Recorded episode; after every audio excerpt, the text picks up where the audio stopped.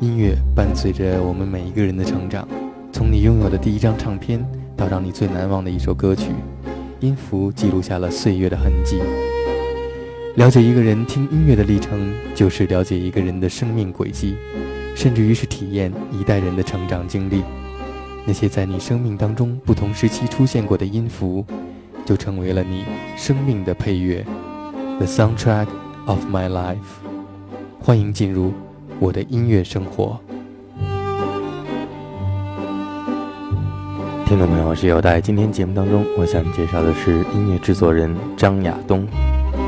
大家好，我是张亚东，呃，欢迎进入我的音乐生活。都很想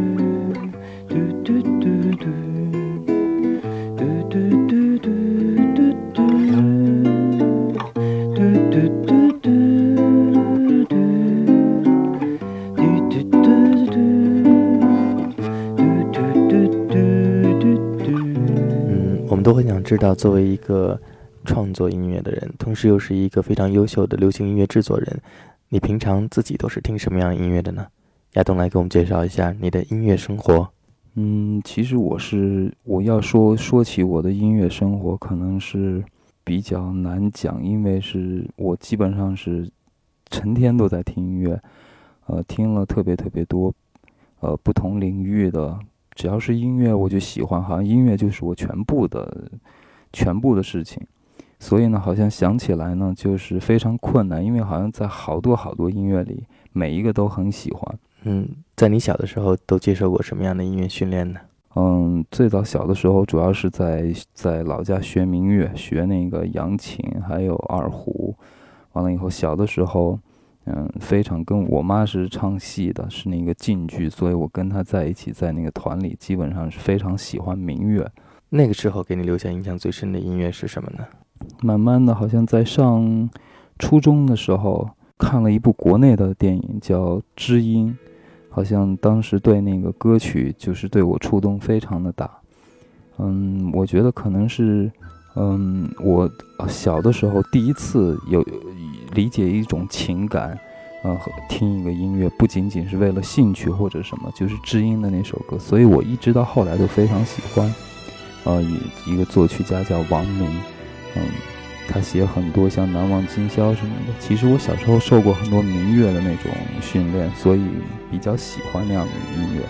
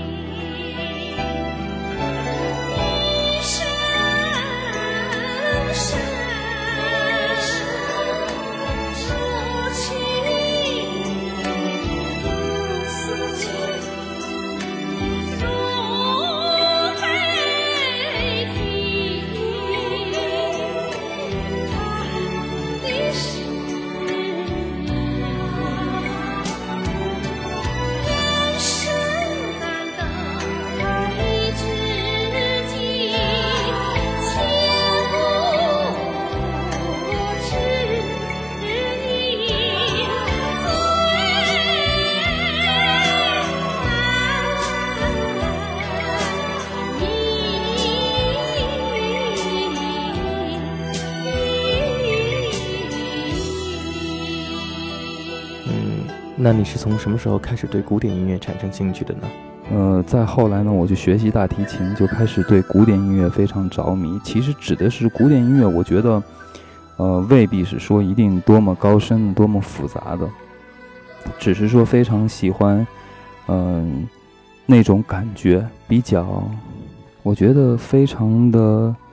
嗯，自然，非常的，因为可能因为呃年代的关系，古典音乐都比较缓慢，呃，它可能呃到达一个高潮，可能要铺陈很多很多的东西，所以给你一种很宁静的感觉，呃，感觉是一个嗯被它带带进去的一种一种情感。像我现在呃选的这个 Misa，其实是我觉得我听音乐，呃最重视的一种，就是那个音乐呃给我的感染力，啊，就是那个音乐响起来以后，我自己会完全被它所控制。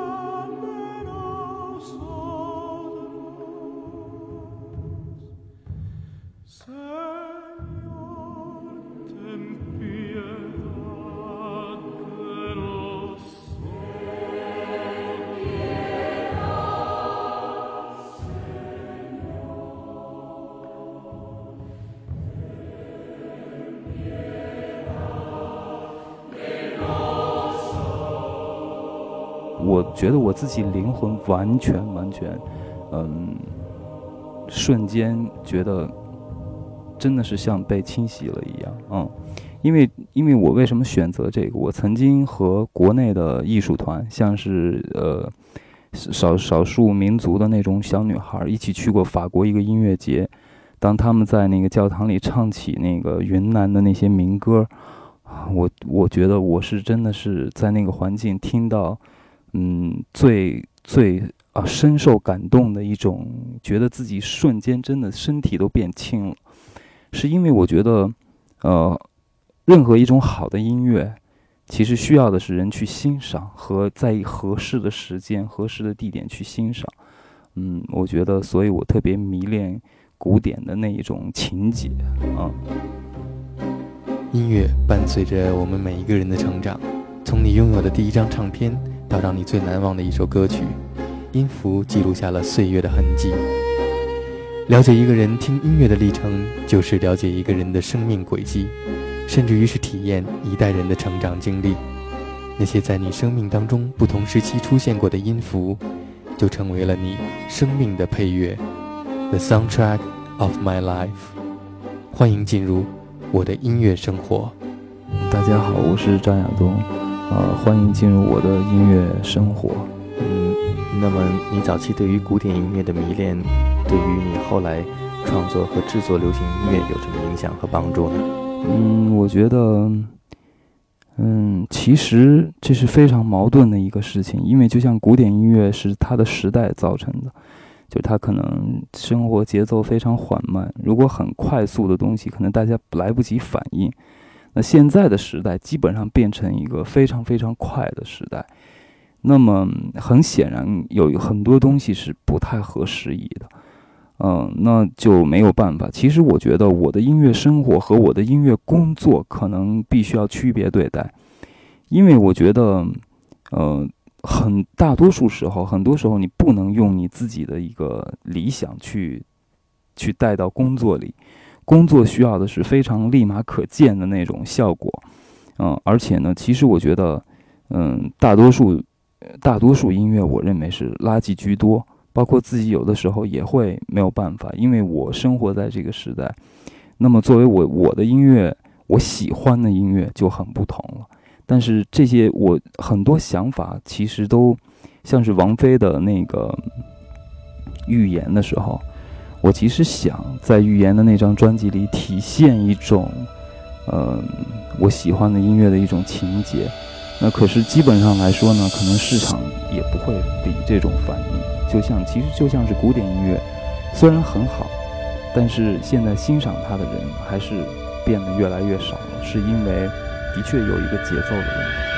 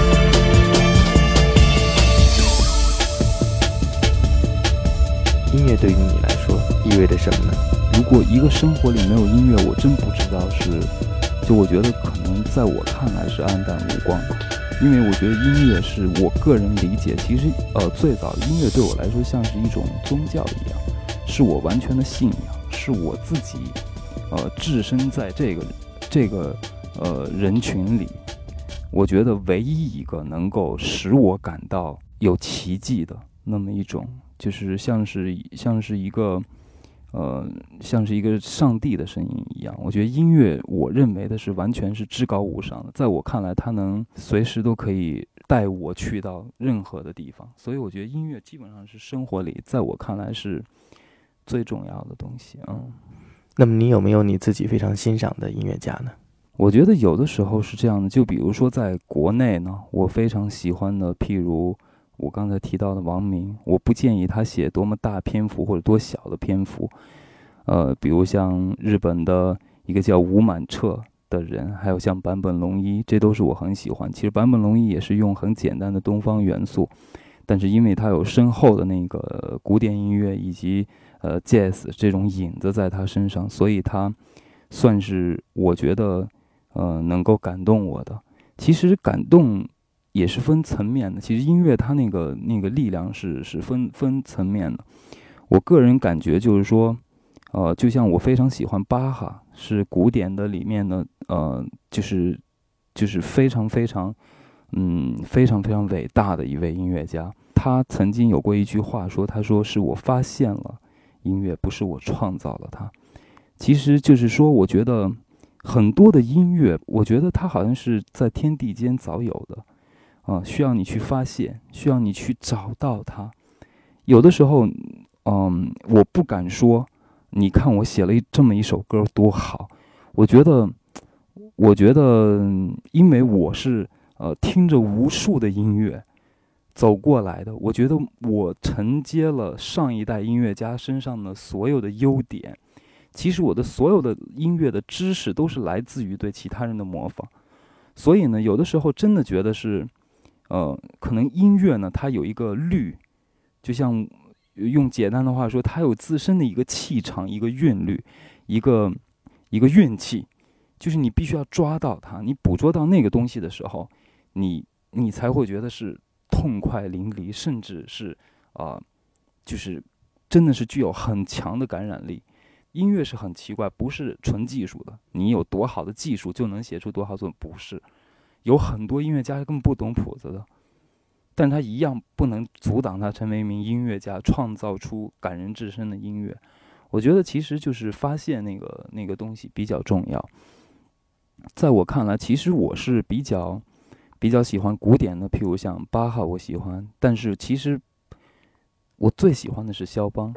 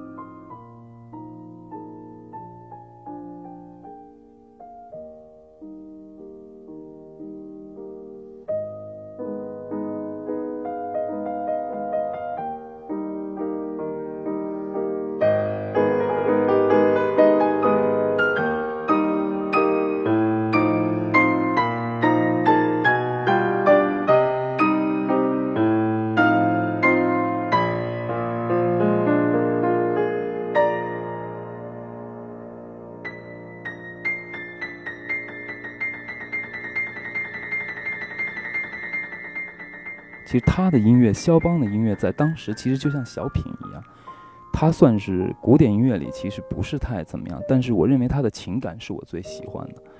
嗯，他我听他的音乐，真的就想象他一个他的样子，在深夜里，就像他的夜曲，在弹的时候，我我非常想了解他心里在想什么，我就在很感动的一个一一一种。当然了，后来我比较。呃，更加喜欢，就是我觉得每一个人都是有一个在技术上的一个提升的过程，就是当情感是最重要的，可能每一个人喜欢音乐、学音乐都是由情所致，觉得啊有情感投入。但是当你掌握了这个东西的时候，你就觉得你渴望获得更多的技巧，因为它不然不能到达你要去的地方。那比如说像古典音乐里的拉威尔，还有德彪西。是他们首先用很多跟传统的东西是相相悖相悖的这种，比如平行五八度什么的，在拉威尔还有德彪西已经不是问题。那他们创造出来的音乐更加的像是 jazz 一样，更加的宽广。那么我也是一直这么多年以来听音乐，也是随着自己的兴趣，就是我最近缺，我觉得自己缺什么，嗯，我觉得哪一些方面是我的最弱项，我可能去。去听一系列这样的东西，但是发现到最后呢，音乐还是得，当你掌握所有的东西的时候，你还是得回到自己内心，问你自己，嗯，你究竟想做什么？你是什么？你是谁？从哪儿来的？你对你自己的，嗯，最基本的情感，你的家人亲情，你对故乡，对很多东西的。我觉得可能还是要回到自身的上面来，用用你学到的东西，啊，重新挖掘自自自自身的那种情感。嗯，音乐伴随着我们每一个人的成长，从你拥有的第一张唱片到让你最难忘的一首歌曲，音符记录下了岁月的痕迹。了解一个人听音乐的历程，就是了解一个人的生命轨迹，甚至于是体验一代人的成长经历。那些在你生命当中不同时期出现过的音符，就成为了你生命的配乐，The soundtrack of my life。欢迎进入我的音乐生活。